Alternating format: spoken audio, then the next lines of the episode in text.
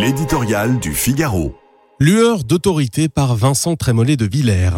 Un peu de clarté dans le brouillard du en même temps, d'autorité dans les faiblesses du louvoiement. En quelques mots, Gabriel Attal a tranché une question que son prédécesseur a laissé traîner pendant 365 jours.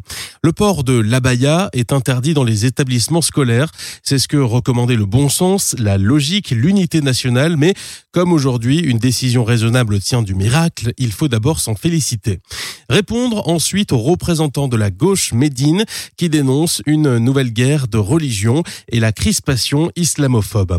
Emportés par leurs grossiers appétits électoralistes, ils ne mesurent pas qu'en évoquant une police du vêtement, ils établissent une équivalence entre la décision éclairée du ministre de l'Éducation et l'épouvantable milice des mœurs euh, qui, en Iran, surveille, menace, emprisonne les femmes qui veulent se débarrasser du bout de tissu qui les opprime.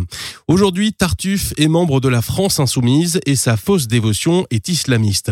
Rappelez enfin que la bataille engagée par le ministre de l'Éducation sera longue et difficile. L'abaya, en effet, c'est beaucoup plus que l'abaya. Ce vêtement communautaire, c'est la conséquence d'une immigration incontrôlée, d'une intégration désintégrée.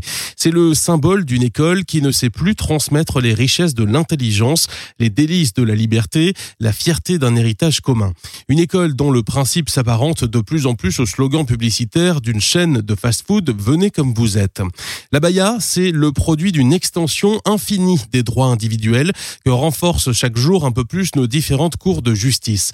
Bientôt, le Conseil d'État sera saisi par une des mille associations qui s'appuient sur notre logique victimaire pour faire avancer l'islam politique.